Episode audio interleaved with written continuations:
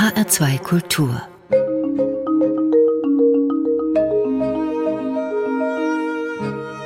Doppelkopf Am Tisch mit André Wirsig, Gastgeber ist Ulrich Sonnenschein.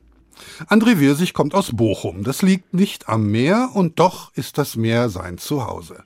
Denn er ist ein Extremschwimmer. Er schwimmt lange Strecken im kalten Wasser ohne Angst und ohne seine Kräfte zu verlieren. Durch den Ärmelkanal zwischen Nordirland und Schottland, zwischen Spanien und Marokko, im Mittelmeer, in der Nordsee, im Pazifik oder im Atlantik. Er ist der erste deutsche Schwimmer, der die sogenannten Ocean Seven absolvierte, die größte Herausforderung im Langstreckenschwimmen. Mit ihm will ich heute darüber sprechen, wie man sich im Meer bei hohem Wellengang und 15 Grad Celsius wohlfühlen kann. Herzlich willkommen, André Wirsig. Ja, vielen Dank. Ich freue mich, hier zu sein. Die Ocean Seven ist vielleicht so ein bisschen ironisch angelehnt an Steven Soderberghs Film Oceans Eleven. Was ist das für ein Wettbewerb und seit wann gibt's den überhaupt? Ja, die Ocean Seven haben wirklich mit dem Film dort nichts zu tun, äh, haben aber eine Anlehnung und zwar an die Seven Summits aus dem Extrembergsteigen. Das sind ja die jeweils der höchste Berg auf jedem Kontinent und die Ocean Seven sind die sieben am schwierigsten zu durchschwimmenden Meerengen, verteilt aber auf nur fünf Kontinenten. Seit wann gibt es diesen Wettbewerb? Ach, den gibt es noch gar nicht so lange. Ich glaube, in den 90er Jahren hat das äh, Stephen Monatones, ein ganz bekannter amerikanischer Schwimmer und auch Schwimmcoach, Nationalmannschaft und so weiter, ähm, den ich auch schon mal persönlich kennenlernen durfte, der hat diesen Wettbewerb so sozusagen ins Leben gerufen. Ich würde jetzt gerne mal so an die Anfänge gehen. Man kommt ja nicht auf die Welt und sagt, ich will die sieben Meerengen durchschwimmen. Das ist ein sehr, sehr langer Weg bis dahin. Wie hat es angefangen? Ja, also diese Nähe zum Meer, die hatte ich schon eigentlich immer als Kind. Unser zentraler Familienurlaub war immer damaliges Jugoslawien, heute Kroatien mit meinen Eltern. Wir hatten so ein, so ein kleines Motorboot, wirklich so ein, so ein, Gummiboot, aber halt mit Motor, haben dann so Touren unternommen. Da war das Meer halt ganz äh, zentral für mich. Also da habe ich das ganze Jahr schon drauf hingefiebert. Ich bin in meiner Jugend auch geschwommen, war auch Leistungsschwimmer, aber im Meer habe ich mich immer wohlgefühlt. Ich war auch relativ als Kind schon nachts ins Wasser gegangen dort und da rumgeschwommen. War immer relativ angstbefreit, was das Meer anging. Nun wird jeder sofort nachvollziehen, dass es ein Unterschied ist, ob man im Meer schwimmt, in einem Fluss, in einem See oder gar im Schwimmbad. Nun ist aber die behütete Umrandung des Schwimmbeckens doch eigentlich viel angenehmer als die Unbegreifbarkeit des offenen Meeres. Wie kommt das, dass Sie so eine Meeraffinität entwickelt haben? Ja, das ist, das ist absolut so. Das Schwimmen im offenen Meer, gerade wenn wir jetzt gleich über die Strecken mal sprechen, gerade so im offenen Pazifik, hat nichts mit dem Schwimmen im Freibad oder äh, zu tun oder auch nichts mit dem Schwimmen irgendwo im See oder im Baggersee. Das ist eigentlich etwas komplett anderes. Man tut gut daran, einfach loszulassen und die Dinge so wie sie sind halt anzunehmen. Das heißt, dass man natürlich nicht sieht, was unter einem so passiert. Spielt ja keine Rolle, ob es jetzt 50 Meter oder 2000 Meter tief ist, aber es spielt trotzdem eine Rolle, weil es ist ein anderes Gefühl, bei solchen Wassertiefen zu schwimmen. Ja, und es ist natürlich auch rein physisch anders, wenn man einen Schluck in den Mund kriegt, ob es gut geklortes Trinkwasser ist oder extrem salziges Meerwasser. Auch damit muss man ja zurechtkommen. Ja, ich, da wäre ich euch mal gespannt darauf, ob man in so einem Direktvergleich jetzt, was jetzt gesünder ist oder besser verträglicher für den Körper, wenn man jetzt einen Liter Salzwasser trinkt aus dem Meer oder einen Liter Chlorwasser.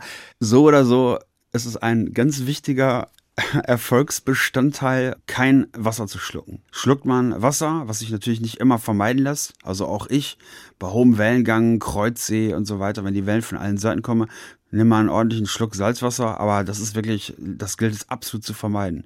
Schluckt man zu viel Salzwasser, wird einem übel, man muss sich übergeben und das ist dann der Anfang vom Ende. Das Meer, ganz anders als das Schwimmbad, aber vielleicht ähnlich wie Seen oder Flüsse, hält Überraschungen bereit, die auch der versierteste Schwimmer oder Captain oder wie auch immer nicht voraussehen kann. Ist das ein Teil dessen, was einem reizvoll erscheint, diese Unabdingbarkeit, diese Unvorhersehbarkeit der Dinge? Ja, das ist für mich ein, insofern ein, ein Reiz oder eine tolle Erfahrung.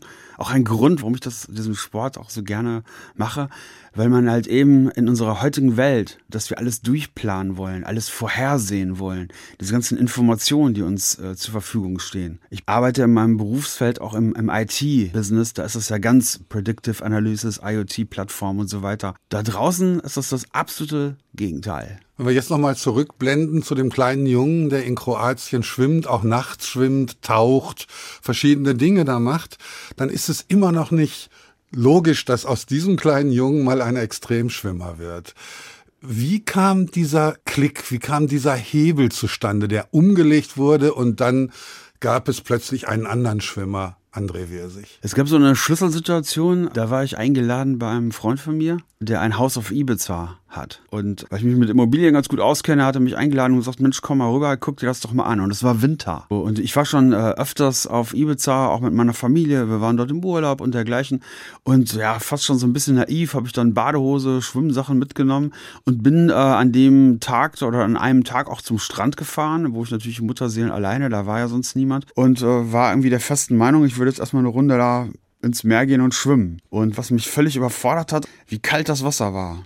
Also man muss wissen, dass auch so die Balearen im Winter so 13, 14, 15 Grad Wassertemperatur haben. Und das ist für einen Menschen, so wie wir, der hier in einer, komplett in einer Komfortzone lebt, absolut kalt und unüberwindbar, sich dort also ich rede ja von nicht da einfach nur reinzugehen, mal ganz kurz für zwei Minuten, sondern sich abzustoßen und halt eben ohne diesen erwähnten Rand, wie am, wie am Beckenrand beim Schwimmbad, loszuschwimmen. Und ich habe mich dazu nicht in, imstande gesehen an dem Tag und bin dann nach Hause gefahren und das hat mich so beschäftigt, dass ich mich dann praktisch ein Jahr darauf vorbereitet habe mit allen möglichen Methoden, um mich an Kaltwasser zu gewöhnen.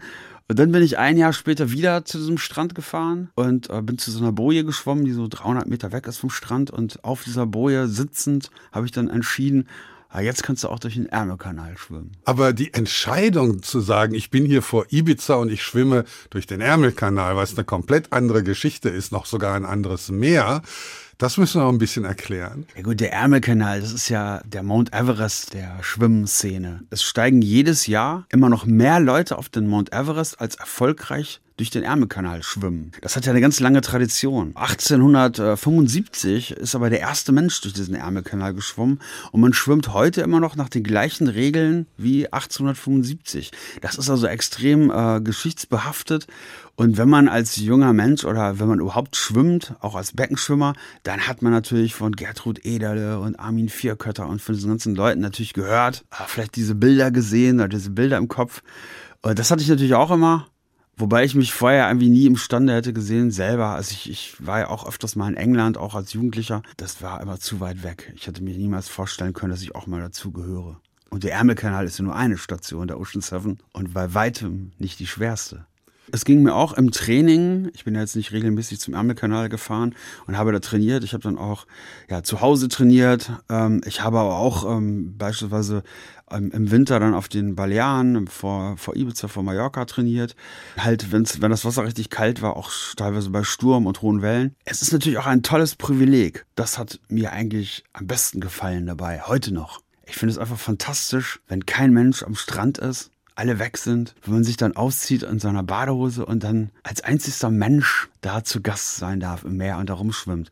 Und man sieht auch, ich war vor ein paar Wochen noch auf, auf Sardinien, man sieht übrigens auch im Winter oder wenn das Wasser kalt ist, im Spätherbst, andere Fische. Es ist auch ein ganz anderes Erlebnis zu schwimmen im Meer im Winter. Das ist fantastisch. Der Körper hat 37 Grad, die braucht er nicht nur zum Wohlfühlen, sondern zum Funktionieren. Wenn das Wasser nur 15 Grad hat, wie viele Stunden kann man da aushalten, ohne an Erfrierungserscheinungen zu leiden? Ja, da muss man sich halt hinbringen. Also ich bin zum Beispiel dem North Channel geschwommen, das ist die Meerenge zwischen Nordirland und Schottland, auch ein Kanal der Ocean Seven. Dort hat das Wasser im Hochsommer auch nur 12, 13 Grad und ich bin, glaube ich, 12 Stunden, 17 Minuten geschwommen. Also das geht alles, wenn man das wirklich will und sich natürlich entsprechend vorbereitet. Zur Vorbereitung gehört also auch das Mentale. Man muss sich kopfmäßig auch drauf einstellen. Aber ich kann das gleich vorwegnehmen, man gewöhnt sich da nie dran.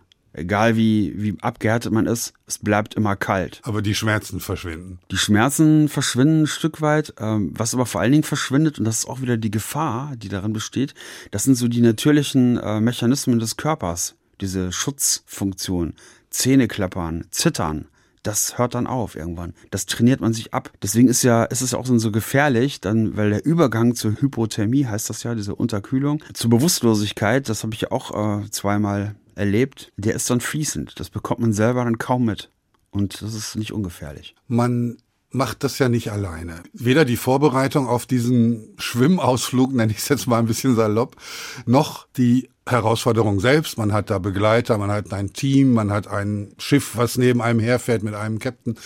Wie organisiert sich das? Bucht man das quasi im Reisebüro oder muss man sich das alles mühsam zusammensuchen? Nein, das muss man sich schon mühsam zusammensuchen, wobei es da auch wieder Unterschiede gibt. Also der Santa Catalina Channel, auch wieder ein Bestandteil der Ocean 7, von der Insel Santa Catalina in Kalifornien zur, zum Festland, in dem Fall Los Angeles, ist deutlich einfacher buchbar und zu organisieren als beispielsweise die Tsugaru-Straße zwischen den beiden japanischen Halbinseln Honshu und Hokkaido. Das ist wirklich, ähm, ja, das kann man sich schon so vorstellen wie eine Expedition zum K2 oder sowas, sage ich jetzt mal, wo man wirklich äh, ja auch mit Dolmetschern und so weiter sprechen muss. Man wird ja immer begleitet, ja, das ist richtig, von einem Boot. Das wird meistens von Fischern gesteuert und das sind Leute, die wirklich seit Generationen mit ihren Familien vor Ort sind, die diese Gewässer auch sehr gut kennen. Trotzdem ist man, deswegen heißt mein Buch ja auch, nachts allein im Ozean. Man schwimmt allein. Man ist alleine mit den Situationen dort zusammen und muss diese meistern. Ich stelle mir vor, dass das ein Unterschied ist, ob man jetzt durch den Channel, den Ärmelkanal schwimmt, als einer anderen Meerenge, wo es eben noch nicht so häufig passiert ist. Natürlich, ja. Also Hawaii, äh, Kaiwi Channel ähm, ist bei den Einheimischen ähm, normalerweise ein, ein traditionelles Kanu-Rennen. Und wenn man mit Einheimischen dort ins, mit Hawaiianern ins Gespräch kommt und denen dann erzählt, was man vorhat, nämlich diesen Kaiwi Channel zwischen Molokai und Oahu zu schwimmen, dann ähm, guckt man schon in leere Gesichter. Also die sind schon mehr als schockiert dann. Also tatsächlich schockiert. Nicht ja. bewundernd, sondern die denken, Nein. man ist verrückt. Die machen sich richtig Sorgen um einen. Aber auch sogar in, in dem eben erwähnten äh, North Channel, wo ich glaube ich auch der 32. Mensch war, der da durchgeschwommen ist in Nordirland. Da war ich dann abends in so einer irischen Kneipe und dann hat man natürlich noch ein paar Bier auch irgendwie so ein bisschen erzählt, was man dann so macht und äh, die Leute waren auch vollkommen schockiert. Die waren auf einen Schlag alle wieder nüchtern und sagten, um Himmels Willen, das kannst du nicht machen. Äh, ich lebe hier schon seit Ewigkeiten mit meiner Familie. Ich war hier noch nie im Wasser. Hier kann man gar nicht reingehen. Also wenn schon fremde Leute sich wahnsinnige Sorgen machen, was sagt denn die Familie? Ja, das ist, äh, da habe ich großes Glück mit meiner Familie, äh, speziell mit meiner Frau, die sich natürlich auseinandergesetzt hat. Also wir reden ja schon, dann gibt es dieses Vertrauen äh, in, in das, was man tut. Ja, man geht ein Risiko ein, absolut, definitiv. Aber ich sage mir dann immer, ähm, ich, ich habe mich immer bestens vorbereitet und äh, ich habe viele der Dinge dann draußen, dort draußen im, im Meer selber in der Hand. Heute bin ich hier angereist äh, nach Frankfurt und da habe ich viele Dinge nicht selber in der Hand im Straßenverkehr. Ich glaube, es ist deutlich risikobehafteter, wenn ich dann die Leute sehe, die mit dem Handy da am Steuer sitzen auf der Autobahn. Zumal man ja nicht nur sich gefährdet, sondern auch andere. Und ich war nie in der Situation, wo ich wirklich ernsthaft irgendwie um mein Leben bangen musste. Ja, doch, wenn ich so überlege, zweimal war das schon der Fall. Aber es ist immer alles gut gegangen. Kommen wir zu unserer ersten Musik. Schöner Titel von Iggy Pop, Real Wild Child, also ein wirklich wahres, wildes Kind. Bezieht sich das auf Sie? Das bezieht sich auch auf mich, aber ich habe mir das auch ausgesucht und ich, ich glaube, dass es fehlt heutzutage oft. Einfach mal wild sein und mal irgendwie ein paar wilde Sachen machen. Nicht um anderen zu gefallen, äh, sondern einfach für sich, sich so dieses Kind und dieses Wilde zu erhalten, äh, ist einfach eine tolle Sache, eine Bereicherung und das würde ich mir draußen viel mehr wünschen. Dann hören wir mal ein bisschen wilden Iggy Pop. I'm a real wild one, wild one, wild one, wild one, wild one.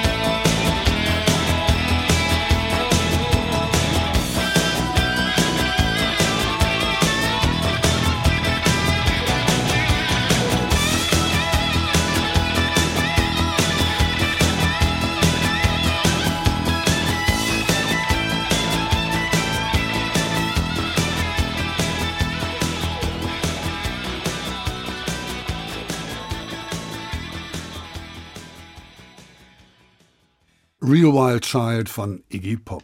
HR2 Kultur, der Doppelkopf mit André Wirsig. Gastgeber ist Ulrich Sonnenschein. Welche Herausforderung, André Wirsig, war die erste? Wie war das in der Kindheit als Schwimmer zu sagen, so das ist jetzt etwas, was ich schaffen will und was ich auch geschafft habe? Oder gab es das gar nicht? Gab es einfach immer nur Schwimmen? Nein, nein, nein. Ich bin dann vom Schwimmen als Jugendlicher bin ich dann zum Triathlon gewechselt. Und da habe ich eigentlich auch eine ganz gute Karriere hingelegt, wenn man so will. Als ich schon ja, erwachsen war, verheiratet war und schon auch noch unsere, unsere Tochter schon geboren war, äh, bin ich auch noch mal, habe ich noch mal durchgestartet mit dem Sport und ähm, beim Ironman noch mal teilgenommen. Auch ganz erfolgreich. Ich bin Zwölfter geworden. Nee, nein, Entschuldigung, 13. 13. Äh, overall beim Ironman Wisconsin, habe mich dann für Hawaii qualifiziert und bin da irgendwie, Hawaii lief da nicht ganz so toll, aber ich bin irgendwie auch unter, unter ich glaube 180. oder sowas geworden. Also ich hatte immer diesen Leistungsanspruch an mich selber vor allen Dingen. Also ich mache da nicht mit, um irgendwie äh, der Weg ist das Ziel oder sowas äh, oder ja, dabei sein ist alles. Das ist nicht so mein Leitspruch. Sie wollen schon siegen. Nein, gar nicht siegen, aber ich will einfach aus dem, was ich mache, das Maximale herausholen und messe mich dann auch daran. Warum haben Sie dann den Ironman hinter sich gelassen? Sie sind auch mal Profi oder Halbprofi-Radfahrer gewesen für eine kurze Zeit, waren da auch sehr erfolgreich und das auch hinter sich gelassen, um sich dann auf dieses einsame, nächtliche Schwimmen im eiskalten Wasser zu konzentrieren. Ja, auf Hawaii beim Ironman war ich ja das erste Mal auf Hawaii und das hat mir, also ich fand das so irre dort, wie präsent der Pazifik ist, der der größte Ozean ist. Und wenn man sich vorstellt, dass man fast sechs Stunden mit dem Flugzeug von Los Angeles über den Pazifik fliegt und dann auf diesen kleinen Inseln landet. Und ich habe in der Vorbereitung zum eben diesem Wettkampf damals, bin ich dann jeden Tag geschwommen dort. Und das war, da war ich voll in meinem Glück. Also das äh, ist noch ganz nah bei mir. Also das ist, da habe ich Delfine getroffen und äh, das war einfach fantastisch. Ja? Und ich bin auch alleine da rumgeschwommen und äh, ich habe so eine Nähe zum Pazifik. Also der Pazifik und ich, wir, äh, wir haben so eine besondere Beziehung zueinander. Kann man sagen, es gibt ein Lieblingsmeer? Ist das der Pazifik? Ja, absolut. Ich habe auch immer gesagt, ich würde bei einem Blind Tasting auch äh, den Pazifik rausschmecken. Die Ozeane, die Meere haben alle einen anderen Geschmack. Wir sagen Thomas Gottschalk mal Bescheid, er soll wetten, dass wir das auflegen gerne mal auflegen. Aber der Pazifik ist auch sehr kalt. Also der ist auch im Sommer sehr kalt. Ich war da mal, da waren alle Menschen im Neoprenanzug unterwegs. Neopren übrigens ist verboten bei diesen Herausforderungen, oder nicht? Genau, Neopren ist verboten. Wie gesagt, 1875 Captain Webb, der erste Mensch, der durch den Ärmelkanal geschwommen ist. Damals gab es kein Neopren und folglich äh, schwimmt man nur in Badehose, Badekappe und mit Schwimmbrille und das ist alles. Mehr Hilfsmittel gibt es nicht. Man darf das Begleitboot zu keiner Zeit berühren. Man ist also alleine im Meer, eigentlich dem größten Organismus hier auf unserem Planeten. Und das ist einfach der Antrieb. Ich mag es irgendwie total gerne, wenn von den Wellen da rumgeschmissen zu werden. Es ist einfach das Größte für mich. Jetzt leben Sie sehr weit weg vom Pazifik. Sie leben noch nicht mal an der Nordsee, sondern in Paderborn. Da ist das nächste Meer Stunden entfernt. Warum wohnen Sie nicht in Malibu und machen dort IT? Ja, das ist richtig. Aber da kommt dann wieder ein Stück weit der, ja, ich weiß nicht, ist das Vernunft oder ist das vielleicht auch so ein bisschen Angst oder das ist Wagnis? Äh, nein, Sie haben absolut recht. Äh, das mache ich nicht. Ich wohne in Paderborn. Ich wohne gerne in Paderborn. Aber diesen Schritt, ähm, zu dem, der habe ich mich noch nicht hingetraut, sage ich ganz offen. Was fühlen Sie, wenn Sie im Meer sind und zwar lange im Meer sind, alleine sind, ohne sich unterhalten zu können. Es gibt sicher auch keine Kopfhörer, die man sich aufsetzt, um irgendwie nette Musik zu hören. Rhythmisieren Sie Ihren Körper? Sagen Sie eins, zwei, drei, vier oder singen Sie sich Lieder vor? Oder wie bleiben Sie mental präsent? Meine längste Durchquerung war eben auf Hawaii. Äh, da war ich noch in so einer Strömung gefangen, bin fast fünf Stunden auf der Stelle geschwommen, weil durch die Strömung kein Vorankommen möglich war. Da bin ich 18,5 Stunden am Stück geschwommen, die ganze Nacht durch und dann halt eben noch fast den ganzen Tag. Meine Methodik ist immer, sich zu fokussieren. Also wenn die Gedanken wegdriften, irgendwo hinfließen, Ablenkung verlangen, also ja, äh, dass man sich immer wieder zurückholt und sagt, so, du bist jetzt hier Du bist jetzt hier, weil genau hier willst du sein. Darauf hast du dich so lange und so hart vorbereitet und jetzt bist du da. Also eigentlich dieses Bewusstsein und Bewusstsein ist eigentlich ein ganz, ganz wichtiger, ein ganz, ganz wichtiger Faktor überhaupt für so ein Vorhaben. Wenn man schwimmt, mit dem Ozean, nicht dagegen. Macht der Ozean nicht mit? Lässt er das nicht zu, dass man vorankommt, dass man ankommt, dass man dahin kommt, wo man, wo man gerne hin will, äh, hat man gar keine Chance. Und die Bewegungen muss man nicht mehr steuern. Das macht der Körper quasi automatisch wie beim Dauerlauf. Man kann das nicht vergleichen mit dem Schwimmen im Freibad, wo ein Rhythmus aufgebaut wird in der Atmung, ein Rhythmus in den Armzügen. Weil wenn man sich vorstellt, vier, fünf, sechs Meter hohe Wellen, die nicht regelmäßig, so wie man das vom Urlaub, vom Strandspaziergang kennt, wo die Wellen regelmäßig da reintropfen, das hat man da ganz weit draußen nicht. Die Wellen kommen eigentlich von allen Seiten. Entsprechend äh, tut man gut daran, auch loszulassen und es gibt keinen Rhythmus. Man muss also, oder man tut gut daran, einfach mit dem Ozean zu schwimmen. Da, da kann es natürlich auch mal sein, dass man mal so 20, 30 Sekunden lang gar nicht atmen kann. Aber auch da gilt es wieder loszulassen. Ist einfach nicht so wichtig, dann zu atmen. Das stelle ich mir, glaube ich, am schwierigsten vor, dass man nicht in so eine Mechanik kommt, in einen Rhythmus, der einen mitzieht, sondern dass das situativ sich immer ändert. Wie kommt man damit zurecht? Wie kann man das vorbereiten? Ja, ähm, das ist ja etwas, was ich dann in Firmenvorträgen halt auch vermittle für Leute, die jetzt nicht unbedingt solche Hobbys haben. Aber es gibt viele Komponenten innerhalb dieser Methodik zur Vorbereitung, die man auf andere Dinge anwenden kann. Dazu zählt zum Beispiel, dass man halt dieses Vertrauen aufbaut. Das Vertrauen zu sich selbst. Also erstmal dieser erste Schritt, das Bewusstsein erstmal zu wieder zu bekommen für die Situation, in der man ist, für sich selber, das Bewusstsein für sein eigenes Handeln und dann lernt, und das ist auch ein langer, ja, teilweise wirklich interessanter Prozess, wenn man sich dabei ertappt, wenn man sich Dinge vornimmt, außerhalb natürlich seiner Komfortzone, die man dann tut und sich selber dabei beobachtet, dass man sich selbst vertrauen lernt. Jetzt denkt man, ja, man kann sich auf nichts verlassen, das Meer ist wild und natürlich, aber das Meer ist alles andere als natürlich, denn es gibt dort unglaublich viel Zeug, was da nicht hingehört. In dem sehr schönen Roman von Ulrike Dresner, Der Kanalschwimmer, fand ich die schockierendste Szene, wo der Schwimmer plötzlich auf ein zwei Quadratmeter großes Blech trifft, was im Wasser treibt und was er gar nicht sehen kann aus einer Perspektive. Und wenn der Skipper nicht geschrien hätte, abtauchen, wäre er geköpft worden von diesem Blech. Haben Sie solche Erfahrungen gemacht? Ja, leider. Diese Schreckensgeschichten, die die Leute im Kopf haben, Hai-Begegnungen zum Beispiel, hatte ich auch des Öfteren. Das ist alles okay. Das gehört dazu. Haie, das ist deren natürlicher Lebensraum. Wenn man von giftigen Quallen zerstochen wird, äh, ist mir auch öfters passiert, ist das auch okay. Ich habe nie auf die Quallen geschimpft. Aber dieser Plastikmüll, in meinem Fall war es eine Europalette. Und da hatte ich auch eine fiese Platzwunde, weil man schwimmt natürlich ich schwimme nur Kraul und man guckt nicht nach vorne. Man sieht nicht, was vor einem ist. Man sieht ja nur, man guckt nur nach unten, wo meistens nichts ist. Meistens ist es dunkel. Tagsüber halt einfach dunkelblau. Und nach rechts und links zum Atmen. Das waren natürlich Dinge, die gehören dort nicht hin. Und ich habe mich oft als Mensch einfach geschämt für uns alle. Die Situation in den verschiedenen Kontinenten ist allenthalben unterschiedlich und verschieden. Ist es denn auch so, dass, sagen wir mal, im Ärmelkanal mehr Müll ist, dafür weniger Tiere und in Hawaii mehr portugiesische Galeeren und Haifische? Ja, das ist richtig. Ärmelkanal ist sicherlich stark, ist ja die am stärksten befahrene Schifffahrtsstraße der Welt. Ja, war da mehr Müll als woanders? Das kann ich jetzt und will ich jetzt hier, glaube ich, gar nicht äh, so klar sagen.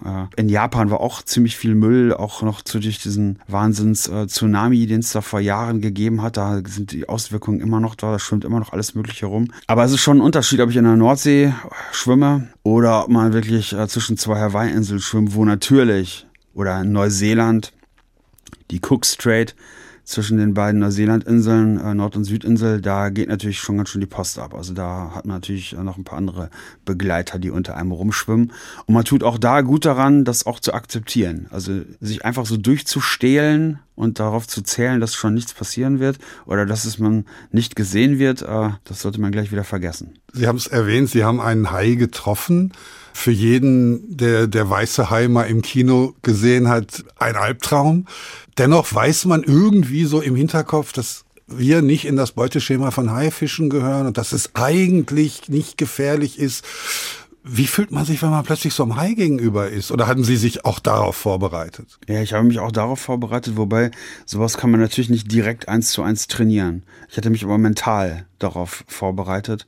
Ich hatte mich auch im Vorfeld meiner äh, dieses Vorhabens Hawaii mit einem Haischützer getroffen. Ich habe mich also ganz bewusst für jemanden entschieden, der Haien gegenüber positiv eingestellt ist. Und äh, Haie sind ja mittlerweile schützenswert, weil auch wieder wir Menschen äh, ja dafür gesorgt haben, dass auch Haie fast äh, vor der Ausrottung stehen. Und ist man aber in so einer Situation dann, dann ist das natürlich hochspeziell. Man tut aber gut daran, wirklich ruhig zu bleiben, keine Panik zu haben. So ein Hai ist ganz anders sensibilisiert als wir Menschen.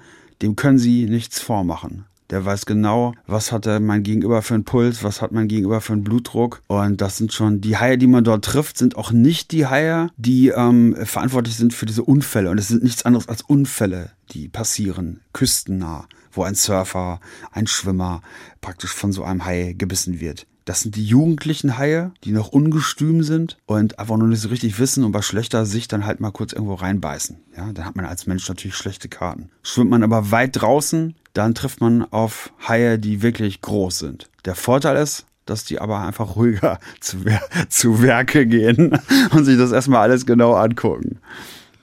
Ja, und dann ist man entweder ruhig oder man ist es nicht. Ich war immer ruhig und komme mit den Haien immer gut klar. Sie haben dann gesagt, mach dir keine Sorgen, Junge, ich schwimme hier nur und tu dir nichts und jetzt verschwind mal wieder. Ja, also das ist man, man, man muss auf jeden Fall aufhören zu schwimmen. Man kann nicht einfach weiter schwimmen, Kraul. Man hört auf zu schwimmen und äh, darf den Hai nicht aus den Augen lassen und darf den Hai auch nicht die, den Rücken zudrehen. Und äh, ja, dann dauert das ein paar Minuten, wenn alles gut läuft und dann verschwinden die wieder, wobei die auch in der Nähe bleiben. Das ist auch der Grund, warum man nachts losschwimmt, damit man eben nicht am Folgetag Tag bei Sonnenuntergang wieder in Küstennähe ist, weil dann ist das Risiko auf einen Haiangriff deutlich höher. Die Haie beobachten einen den ganzen Tag, die ganze Nacht und weil Haie nachts genauso schlecht sehen wie Menschen. Deswegen kommen die natürlich ganz nah. Und die haben ja auch nichts zu tun. Also das muss man sich auch mal als Mensch, wir sind ja immer alle so durchgetaktet und so, so ein Hai oder so ein Wal, die haben ja auch irgendwie den ganzen Tag Zeit. Und so viel schwimmt dann auch nicht da drum auf dem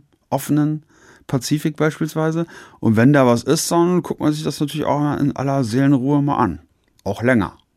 Aber man wird nicht tatsächlich zu Beute. Man wird, also der Mensch wird nicht zu etwas, was man fressen kann. Später schon. Also Weißspitzen Hochseehaie, die fressen äh, einen als Menschen dann natürlich auch schon komplett auf. Aber die, äh, nochmal, die beobachten das Szenario wirklich Absolut. Die sind sich ihrer Vormachtstellung da draußen uns Menschen gegenüber nicht bewusst. Und als Mensch ist man ja auch nicht gerade klein. Und wenn man dort schwimmt, dann vollführt man halt irgendwie äh, ja, Bewegungen und hat einen gesunden Herzschlag. Und da geht ein Hai auch kein Risiko ein, einfach so. Aber würde man tagelang da draußen rumschwimmen, dann ist irgendwann Feierabend. Dann ist der Hunger größer. Diese portugiesische Galeere, ich dachte immer, diese Qualle mit den langen Tentakeln, das wäre absolut tödlich, wenn man die trifft. Sie haben das mehrfach erlebt und sind trotzdem noch weiter geschwommen. Wie geht das? Das ist wirklich, das ist, ich kann das gar nicht beschreiben. Das sind Schmerzen, das ist, man verliert wirklich fast das Bewusstsein. Also so, so schmerzhaft ist das. Alles sagt natürlich in einem Mensch, du, musst es hier sofort aufhören. Ich habe mir dann aber zu mir selber gesagt, auch so eine Konsequenz aus diesem, aus diesem Training, was ich von, aus diesem Bewusstsein, dieser Selbstsicherheit. Ich habe mir dann immer gesagt, Mensch, ja, okay, wenn du jetzt aufhörst gleich und an Bord des Bootes gehst, die Schmerzen sind ja dann nicht weg. Dann hast du ja trotzdem Schmerzen. Also kannst du gleich auch weiter schwimmen. und irgendwie, jetzt, ich muss jetzt lachen irgendwie, aber es ist so simpel ist es einfach. Ich habe da gesagt, Mensch, komm, kannst, mach einfach weiter jetzt. Ist Wie viele Versuche haben Sie abgebrochen? Keinen einzigen. Ich bin der Erste, der alle im ersten Versuch geschafft hat. Ich sage aber auch ganz offen, ich weiß gar nicht, ob das immer gut war. Also mal aufzugeben, also aufgeben ist ja eine bewusste Option, die wir übrigens alle haben bei unserem Tun. Wenn Leute immer sagen, ach, ich habe noch nie aufgegeben oder gib niemals auf, ja, muss ich immer lachen, ne? Dann haben die einfach noch nie irgendwas gemacht, was mal richtig abgefahren war. Also ich habe Stunden übers Aufgeben nachgedacht. Aber ist aber, dann doch nicht getan. Ja, aber ich habe weitergemacht in dem Bewusstsein, dass ich ja jetzt auch gleich aufgeben kann. Und das hat mich dann praktisch weitergetrieben, bis der Gedanke an das Aufgeben, der wurde dann immer kleiner, immer kleiner, immer kleiner. Warum schwimmt man Freistil Kraul? Für mich als Hobbyschwimmer war das immer anstrengender als Brustschwimmen. Brustschwimmen kann man Stunde um Stunde. Kraul ist wirklich eine Herausforderung an die Muskulatur. Ja, man hat ähm, gerade bei diesen hohen Wellen einfach die größte Aufliegefläche. Man ist ja wie, wie, so, wie so eine Art Surfbrett, liegt man dann da. Und es ist einfach die schnellste Art der Fortbewegung für uns Menschen im Wasser. Und ähm, stellt aber auch im offenen Gewässer halt auch eine besondere Herausforderung an das Training. Man muss sich halt anders auch trainieren als jetzt ein Beckenschwimmer, der Kraul schwimmt. Das sieht auch anders aus, wenn man halt bei so hohen Wellen dann schwimmt. Kommen wir zu unserer zweiten Musik. Simply Red haben Sie sich ausgesucht. Come to my aid. Komm mir zur Hilfe. Ist das der Gedanke, den man hat, kurz bevor man aufgibt? Nein, ich habe das für mich so, so, ein Stück weit, dieses Lied irgendwie, äh, es gibt ja beim, beim, beim, beim Marathon, beim Ironman gibt es ja diese Aid Stations. Ich habe diesen, diesen Titel, den ich echt sehr liebe, einmal ähm, so interpretiert für mich, dass es irgendwie Come to my aid heißt für mich, komm zu mir als Meer jetzt, als Ozean und, und tank dich hier auf. Come to my aid, simply red.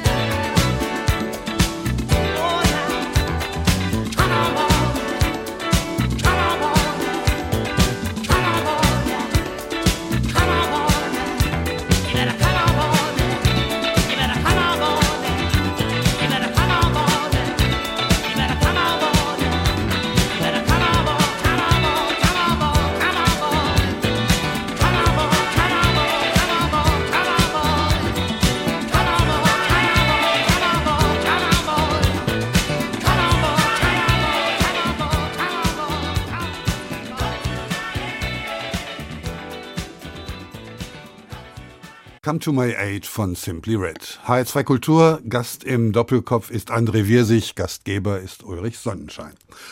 Kommen wir zu unserem dritten Teil, André Wirsig, und jetzt wird es sehr konkret. Wie macht man diese Dinge? Sind Sie heute ein Popstar der Schwimmwelt? Ja, nicht hier, aber zum Beispiel in Australien schon. Ähm, das war irgendwie ganz witzig, als wir in Vorbereitung auf die Cook Strait in Neuseeland ähm, war ich mit Dennis Daletzky, ähm, meinem, meinem Fotografen, waren wir noch eine Woche in, in Australien, in Sydney. Und da war ich völlig von den Socken, wie viele Leute einen da erkennen. Also immer in Strandnähe natürlich. Aber äh, das war echt irre. Ich musste da irgendwie für nix irgendwie, ich habe da glaube ich überhaupt kein Geld ausgegeben, weil man wurde irgendwie dauernd immer eingeladen von irgendwelchen Leuten. Weil äh, dieses Ozeanschwimmen, ähm, Open Water Swimming ist in Australien Australien einfach ein riesen, eine Riesensache. Da kennt man einfach die, die, die Leute, die, die das halt machen. Das ist, glaube ich, die unterschiedliche Mentalität. In amerikanischen Filmen heißt es immer, jetzt bist du berühmt, du musst nie wieder dein Bier selbst bezahlen. In Deutschland ist das anders. In Deutschland ist es komplett anders. In meiner Heimat erst recht. Ich, ich bin in Paderborn äh, noch nicht mal Sportler des Jahres geworden. äh, mittlerweile muss ich da auch mal drüber lachen. Aber ja, es ist einfach so. Ähm, ich meine, ich könnte ja auch meine Klamotten nehmen und nach Sydney ziehen mit meiner Familie und mich da abfeiern lassen. Oder nach Hawaii, wo die wahrscheinlich da eine Straße nach einem benennen würden. Aber ich lebe hier, ich lebe gerne hier. Man nimmt einfach die Dinge so, wie sie hier sind. Sie haben vorhin erzählt, dass Sie zum Trainieren dann an die verschiedenen Meere gefahren sind das muss man sehen, ist alles immer Urlaubszeit. Sie können ja nicht Ihrem Arbeitgeber sagen, ich muss jetzt mal eben trainieren, weil ich möchte gerne in Japan eine Meerenge durchschwimmen. Das heißt, die Familie ist komplett involviert in diesen Sport. Richtig, also ich habe das Glück, ich bin nicht so der nervöse Mensch. Und wir haben das immer verbunden mit Familienurlaub in dem Fall. Und Papa ist dann einfach einen Tag schwimmen gegangen. Jetzt muss man dazu sagen, als wir jetzt 14 oder 14 Tage auf Hawaii waren, ähm, da ist man natürlich schon, man kann jetzt nicht da irgendwie Wahnsinnsausflüge machen, sondern man hat, man steht eigentlich jeden Tag auf Abruf bereit für den Kapitän, für das Unterfangen für die, wenn man so will, für die Expedition. Je nach Wetterlage, je nach Meeresströmung und dergleichen kann es auch so sein, man äh, steht halt, wie gesagt, immer in, in, in Kontakt und dann kann halt der Telefonanruf kommen, wo es dann heißt, pass auf, irgendwie morgen um zwei Uhr morgens stehst du dann da am Hafen und dann hole ich dich ab und dann geht's los. Man also, entscheidet das nicht selbst, das entscheidet der Skipper, der genau. das Meer kennt und der weiß, wie die Bedingungen sein werden oder möglichst sein könnten. Absolut. Also man hat halt in seinem Team Leute, in dem Fall halt der jeweilige Kapitän, den man vorher ja auch gar nicht kennt, kennengelernt hat. Aber das ist halt ein ganz wichtiger Bestandteil und man vertraut diesen Leuten.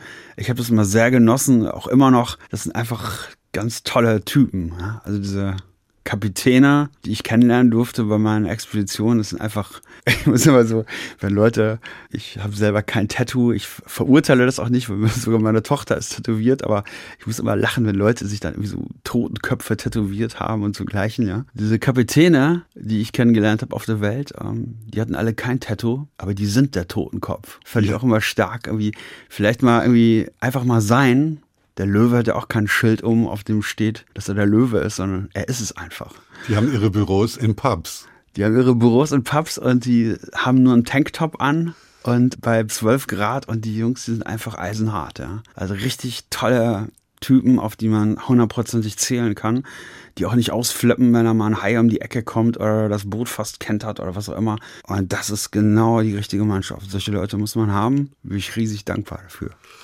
Nun machen die das ja nicht aus Spaß, sondern die verdienen auch Geld damit. Die Ausrüstung, gut, Badehose, Taucherbrille, äh, Badekappe, das ist jetzt nicht so wahnsinnig teuer, aber allein die Reisen an diese Orte, das kostet alles sehr viel Geld. Gibt es da Sponsoring-Verträge? Machen Sie Werbung auf der Badekappe für Mars oder wie kommt das zustande? Ja, auch das ist so ein, so ein Faktor hier in, bei uns. Ja, das hätte ich gerne. Also es gab auch durchaus irgendwie mal Gelegenheiten für eine Zusammenarbeit äh, mit einem Energy Drink äh, Hersteller.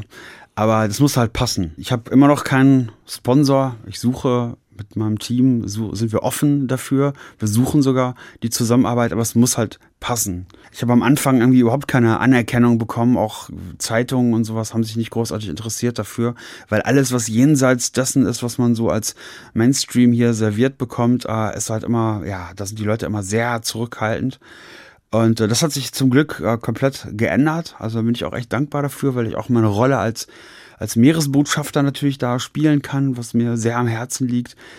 Ja, aber mit dem Sponsoring, das ist noch äh, wirklich deutlich ausbaubar. Sie haben über Ihre Abenteuer in den Meeren ein Buch geschrieben. Sie haben im Supposé Hörbuchverlag von Klaus Sander ein vierstündiges Hörbuch aufgenommen, wo Sie frei erzählen. Ähnlich wie das jetzt hier der Fall ist, nur sehr viel intensiver, sehr viel genauer. Wenn man sich das so anhört oder wenn man das so liest, dann denkt man, meine Güte, was für ein erfülltes Leben. Da passen quasi, das passt in sieben, acht Individuen rein. So viel haben Sie erlebt. Wie sieht das jetzt aus? Wie denkt man in die Zukunft? Man hat ja im Prinzip schon alles erlebt. Ja, aber das ist genau der Punkt. Also dieses Erfülltsein, dieses sich für Zufriedenheit und Glück entschieden zu haben, lässt einen natürlich auch anders durchs Leben gehen. Also ich äh, habe diese Opferrolle, Opfer der Umstände zu sein, mich darüber zu beklagen, mich zu beschweren darüber, dass äh, ähm, wie das ein oder andere vielleicht, was mir vielleicht zugestanden hätte, nicht zuteil wurde, das habe ich komplett abgelegt. Ich ruhe irgendwie völlig in mir selber und bin Tiefenentspannt. ein ganz glücklicher Mensch. Trotzdem, ähm, mein Schwager Jürgen, der mich auf all diesen Expeditionen als eigentlich als wichtigste Person neben meiner, meiner Frau, die aber niemals mit an Bord des Bootes war, das war Jürgen. Jürgen war immer die zentrale wichtige Person für mich. Und als es dann zum Schluss ging, letzte Station Gibraltar, da habe ich schon gemerkt bei Jürgen, die deutliche Anspannung, der war deutlich mitgenommen und wollte das auch zu einem Ende bringen. Und äh, jetzt hat er mich schon, jetzt geht er mir schon fast auf die Nerven und sagt, Mensch, wann machen wir mal wieder was? Er hatte sein Haus, er ist Rentner, hat sein Haus gestrichen und so ein paar Reparaturen zu Hause gemacht. Und jetzt äh, macht er schon wieder See-Kajak-Kurse und alles. Und äh, ja, wir werden noch mal was starten zusammen. Das heißt, was Neues oder fängt man dann wieder von vorne an mit den Oceans Seven? Nein, wir wollen mal den Versuch unternehmen, nach Helgoland zu schwimmen. Hat das schon mal jemand gemacht? Ich glaube, das haben Leute schon mal versucht, aber hat noch nie funktioniert. Äh, ist auch wirklich äh, schwierig, weil man äh, muss auch da, die Strömungen sind ausschlaggebend dort in der Nordsee. Ich schwimme natürlich dann in Badehose, ist ja klar, ohne Flossen und das ganze Gerümpel. Also ganz puristisch. Ähm, ich glaube, das hat noch keiner probiert so, aber ich freue mich einfach drauf, ist schön. Und äh, dann habe ich auch wieder ein Ziel, weil auch ich, ähm, wenn ich nach Hause komme oder zu Hause bin, dann bin ich abends genauso müde vom Nichtstun wie jeder andere. Wenn ich dann mir nichts Konkretes vornehme, ein konkretes Projekt, ja, fällt es mir auch schwer, mich zu motivieren. Und so habe ich wieder was und das ist schön. Eine dieser Überfahrten, Ärmelkanal natürlich, aber habe ich per Schiff gemacht und zwar in Neuseeland, von der Nordinsel auf die Südinsel. Und alle haben mir gesagt, flieg nicht, sondern nimm das Schiff, das ist die schönste Überfahrt der Welt. Und ich habe das sehr früh morgens gemacht und die Sonne geht so im Osten auf und man guckt quasi in die aufgehende Sonne, das ist absolut großartig. Merkt man das beim Schwimmen auch, den Unterschied der verschiedenen Landschaften und äh, ja, Gegebenheiten, kann man das genießen? Ja, absolut. Was ich von eingangs schon, das, das, das, das Meer fühlt sich anders an. Also beispielsweise jetzt, um bei dem Beispiel zu bleiben, Cook Strait, Neuseeland, das ist so, so Petrolfarben, ja. Das ist wirklich so wild und so irre da. Das ist auch eiskalt, also 13 Grad Wassertemperatur.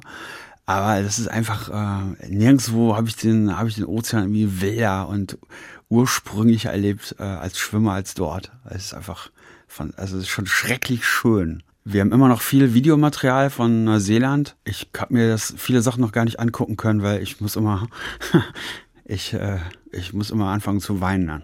Ich nehme das total mit. Kommen wir noch mal auf die Todeserfahrung zum Schluss. Sie haben gesagt, zweimal hätten Sie wirklich in Todesangst geschwebt. Wie überwindet man diese Todesangst und was war das für eine Situation? Das ist überhaupt gar nicht Todesangst, weil die Angst ähm, ist weg. Also die verliert man.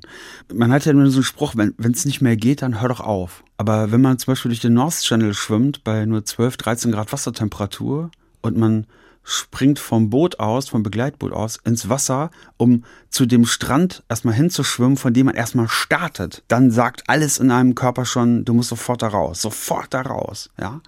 Also, es geht schon gar nicht mehr, bevor es überhaupt angefangen hat.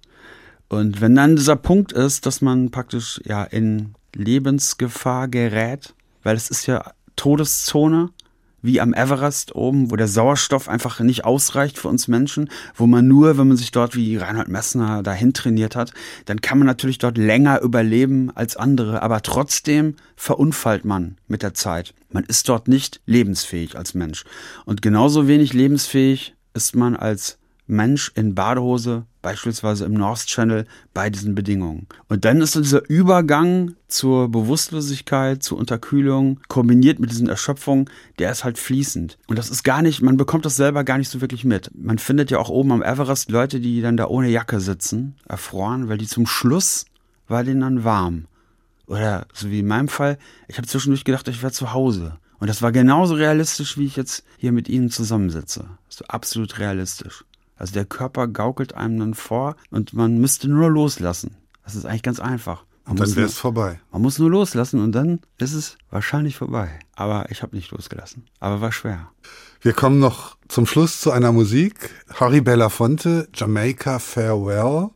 Wiedersehen, Jamaika. Warum dieses Stück? Als wir in Tarifa in Gibraltar die letzte Station geschwommen sind, die Straße von Gibraltar halt von Tarifa in dem Fall rüber nach Marokko, das war natürlich sowieso so emotional und dann haben wir da die drei Tage, als wir dann da waren und auf den Start gewartet haben, die ganze Zeit irgendwie nur Hans Albers und äh, Harry Belafonte und sowas gehört. Und ich finde dieses Lied, diese Stimme und ähm, ja, so diese, diese Atmosphäre, die dieses Lied so ähm, praktisch äh, in mir ausgelöst hat, das ist einfach äh, ganz toll. Ja. Harry Belafonte, mit dem bin ich aufgewachsen. Meine Eltern haben den immer gehört, auf Schallplatte. Und dann kam das alles nochmal so zurück. Vielen Dank, André Wirsig, für diese aufschlussreichen Einblicke in ein Schwimmerleben. Am Mikrofon verabschiedet sich Ulrich Sonnenschein und wir hören jetzt Harry Belafonte mit Jamaica Farewell. Vielen, vielen Dank.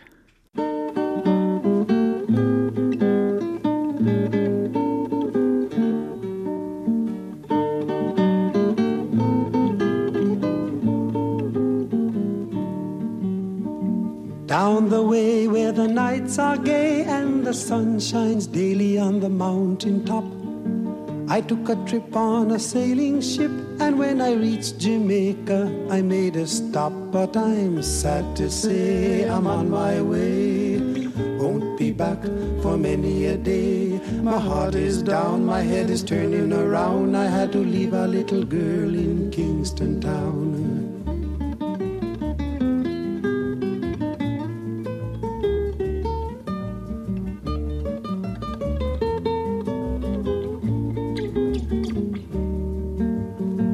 Sounds of laughter everywhere and the dancing girls swaying to and fro. I must declare my heart is there, though I've been from Maine to Mexico. But I'm sad to say I'm on my way. Won't be back for many a day. My heart is down, my head is turning around. I had to leave a little girl in Kingston Town.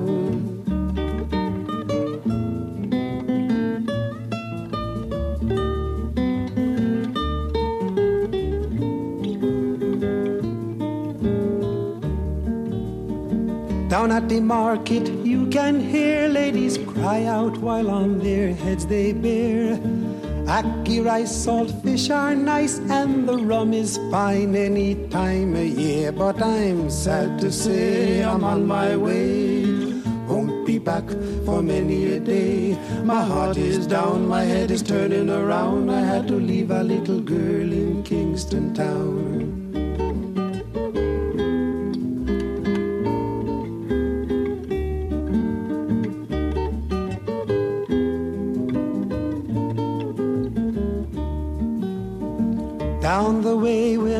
Nights are gay and the sun shines daily on the mountain top. I took a trip on a sailing ship, and when I reached Jamaica, I made a stop. But I'm sad to say I'm on my way. Won't be back for many a day. My heart is down, my head is turning around. I had to leave a little girl in Kingston Town. Sad to say I'm on my way. Won't be back for many a day. My heart is down, my head is turning around. I had to leave a little girl in Kingston Town.